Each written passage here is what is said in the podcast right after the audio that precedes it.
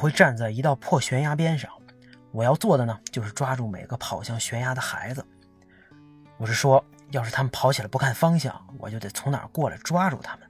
我整天就干那种事儿，就当个麦田里的守望者得了。Hello，各位亲爱的听友，欢迎回到悠悠白说，我是你们的麦克 B B。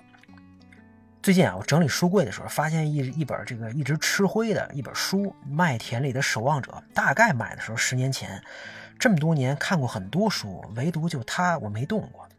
可能是这个名字太抽象了啊，《麦田里的守望者》这几个字儿根本不知道要表达什么意思。脑海里的第一印象呢，可能就是站在麦田里的一个稻草人儿。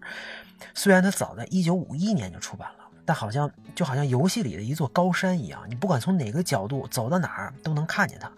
这也是我发现啊，自自自己最后还是没法回避这部小说的一个原因。不管以前看这个村上春树的小说《海边的卡夫卡》，还是咱们聊过的《天气之子》，我发现如果没有麦田这部作品来打底，就很难理解作者想表达的真正内核跟内心状态。啊，这都是东方人在用不同的视角对麦田的致敬。那除了文学作品啊，这个音乐、影视、戏剧等等艺术形式，可能或多或少也从他身上汲取了不少营养。尤其是音乐啊，一个少年单枪匹马在大城市里边漫无目的的流浪，冷眼旁观这只属于成人的花花世界，这种内心状态啊，本身就为摇滚乐提供了再好再好不过的素材。当年好像这个宋柯创立麦田音乐啊，专门做内地流行音乐的这个培育和挖掘，你看这名字也是对麦田里守望者的致敬。它呢，直接影响了二战之后的一代美国年轻人。与其说是一部小说啊，倒不如说是叛逆少男少女们手中高捧的圣经，从中找到了强强烈的共鸣和认同感。大家看过书之后，好像发现我们好像不是一个人在战斗啊，于是仿佛从彷徨和迷茫当中找到了那么一丝丝精神上的慰藉。咱们国内呢，这本书一九八三年引进的啊，引进以来，在在当时大背景下，也逐渐收获了不少迷弟迷妹。那随着社会的变化和自我意识的觉醒，哎，越来越多的人发现大洋彼岸啊，美帝国主义三十年前的作品当中表达出来的迷茫、困惑、焦虑和痛苦，哎，我们在三十年之后，在地球的另一端，好像也在真真切切的体会着。啊，不同的是，这些人在经历上百年遇到的问题和挑战，在短时间内一股脑冲过来的时候，我们根本没时间消化，也不知道该怎么应对。那既然要补课，我就抱着补课的虔诚心态，翻开了这本沉甸甸的经典名著，内心准备好了开启这段神传奇般的旅程啊！那过了一周啊，全部看完之后，我合上书，陷入了深深的思考。啊，其实我内心的真实声音是：这他妈都什么玩意儿啊？这这就完了？合着我半天做了半天的心理建设，鼓足勇气翻开这本在书柜里尘封了十年的传说中的神作，膜拜阅读啊！最后竟然这么一部不知所云的《纽约三天两晚游记》吗？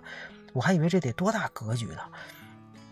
他这故事啊，看上去确实没什么可说的，这就是一个少年被学校退学之后，独自一个人在大城市当中漫无目的流浪的故事。那短短几天当中，他告别了心中的学校，去了纽约，去大城市的酒吧买醉，却见到了。更多的奇怪的人，那晚上在宾馆想想叫个这个妞啊，想发泄一下，反而被人仙人跳，最后还挨了一拳。那约姑娘表白想私奔啊，却热脸贴了冷屁股。去老师家住宿，夜里发现老师好像是个 gay，最后偷偷摸摸回到家和妹妹见了一面，算是找到了一丝丝的亲情的温暖。可可是最后妹妹竟然也要跟自己离家出走。啊，面对这种乱七八糟、怎么都不顺的局面，咱们的少年霍尔顿身在其中，受尽折磨，又努力跳出其中，冷眼旁观。啊，在我认为一切都在向都可能都会向着更极端的方向发展之后，最后来了一个和谐版大结局。啊，他带着也想离家出走的妹妹啊，去游乐场玩耍，在一场大雨之中被治愈，找回自我，认清现实，最后乖乖回家了。啊，这到底是被和谐了，还是说我翻书的姿势不对呢？啊，还是哪个角落还隐藏着什么真点完整大结局？啊，当然并没有。说实话，看到这样的结局，我当时还挺失望。我不知道花一个一个礼拜看它意义是什么，可能是看热闹不嫌事儿大，我就想有个炸裂叛逆的结结局。反正小说都是编的嘛，虚构的，无伤大雅。也可能我还在期待《天气之子》这种啊，只要有你在一起，就算东京被湮灭了也可以，这种情绪涌上心头。那本来我代入感还是很很强的，一个不喜欢自己学校的叛逆少年，一段大城市的游荡历程啊，咱们很多人都叛逆过嘛，可能很多人也曾经想过，为什么我要上上学呀？而且我自己就是在十几岁，应该上高中的时候，真的有一天啊，把学校所有东西都装回家了，告诉我妈以后我不想去了。现在看起来很傻很天真啊，但那就是我自己实实在在的经历，洗也洗不掉。等情绪积积攒到一定程度之后，来了这么一个结尾，感觉真的很奇怪，我也说不太清楚。那抱着这种困惑和一定要找到答案的心理。我翻回了第一篇的开篇这段话，读了几遍，也就是我一开始读的那段话。渐渐的，我好像想到了曾经的自己和现在的自己。渐渐的呢，好像有那么点明白了。不管你是男是女，是哪国人啊，不管你是个叛逆躁动的摇滚少年，还是认真听讲的三好学生，你内心阴暗还是积极阳光啊，只要生活在这个世界上，只要选择了在这个世界上生存，绝大多数人都会走一条正常的道路。那这条路多正常呢？就像我们绝大多数人都在做的一样嘛，对吧？幼儿园、小学、中学、大学，然后工作、结婚、生子，逐渐老去，再回头看自己下一代，重复这样的过程。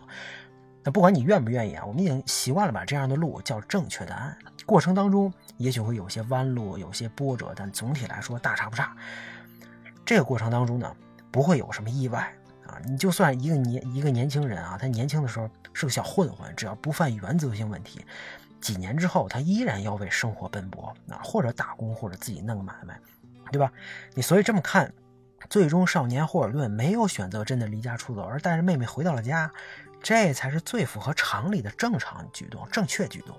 如果小说剧情继续的话，多年以后他一定会感谢自己当年选择了冷静啊，对吧？你选择了让自己更大概率获得幸福的这条路。倒不是说他自己去西部闯荡就一定不行，可能也挺符合美国梦精神的。但至少站在今天的角度，或者站在这个小说里老师们对霍尔顿的教导，也能看出来哪条路到底是最稳的。这么一看，我希望有一个更刺激的结局，反而才是有病，对吧？充分暴露了自己不健康的心理。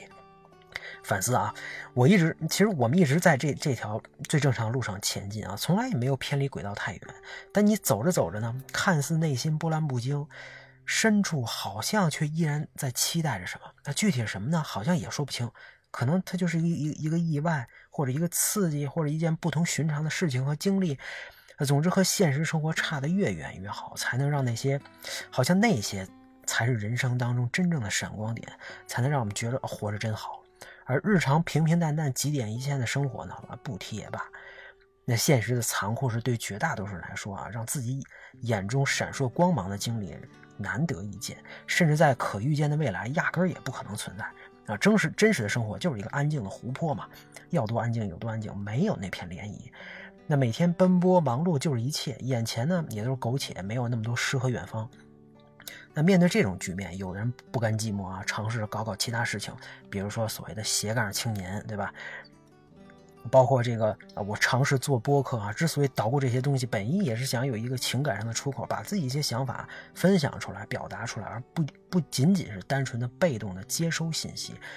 啊，你没有实质的收益，甚至说的不一定都是对的，但是也是尝试表达的一种方式，跟这个世界对话。啊，每当看到有听听友留言私信，还是挺欣慰的。啊，这一刻呢，我感觉跟大家是有连接、有交集的啊，这种精神上的回报，什么东西都换不回来。那也有些人一看自己好像很难哈，所以开始把希望寄托在孩子身上，各种活动、各种报班这背后其实都是一个个这个这个心存梦想的家长啊，哪怕喊梦想由孩子实现，希望高光时刻能够伴随在自己孩子身边。其实这种期望啊，也无可厚非啊，望子成龙嘛，对吧？可怜天下父母心。那不管怎么说呢，有的人靠空想，有的人会行动。那毫无疑问，每个人内心都有那么一团团火焰啊，都会想打破一些东西，改变一些东西。正是这种强烈的情绪跟实际很难有改变的生活，才是我们面对麦田守望者结局啊如此失落，如此不甘。哪怕你就是瞎编一个，哪怕就是意淫啊，也请不要剥夺我们幻想的权利啊。所以，为什么我们看到那些上了年纪的人依然能够沉浸在自己喜欢的事物当中，还是挺羡慕的。啊，因为他们满足了我们的精神寄托和自己无法达成的梦想，我们也愿意看到他们像年轻人一样躁动了，也不愿意接受也许私下拿着保温杯的现状。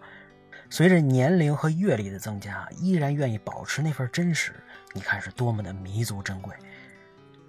那说到真实呢，《麦田守望者》也许已经真实不能再真实了。全篇对少年内心的描写非常简单直白，有时候还有点啰嗦啊，一个微小的心理活动翻来覆去的描述，哎，但不但不让人心烦，反而成了整部小说当中一个很大的特点。这就是一个十几岁少年应该有的心理活动。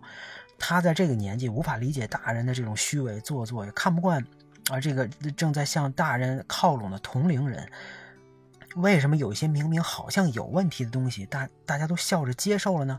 他不能理解啊，可能很多人有的时候也不能理解。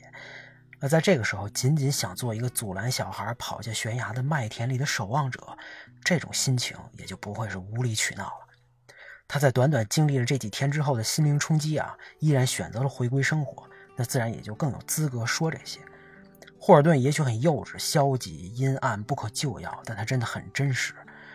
那最后呢？虽然麦田里的守望者也许会让一部分啊抱有很高期待的人失望，但这肯定还是一部必读的经典。尤其是在你有机会独自旅行、独自思考的时候，啊，当然我看的这个版本啊，这个翻译版本经常会出现“他妈的”这三个字啊，这确实挺脏的啊。我相信在不同语境下应该有更合适的翻译啊。也希望未来有精力啊，也有能力再刷一遍英文版吧。那这就是我对麦田里的守望者的感受。今天咱们就聊到这儿，大家拜拜。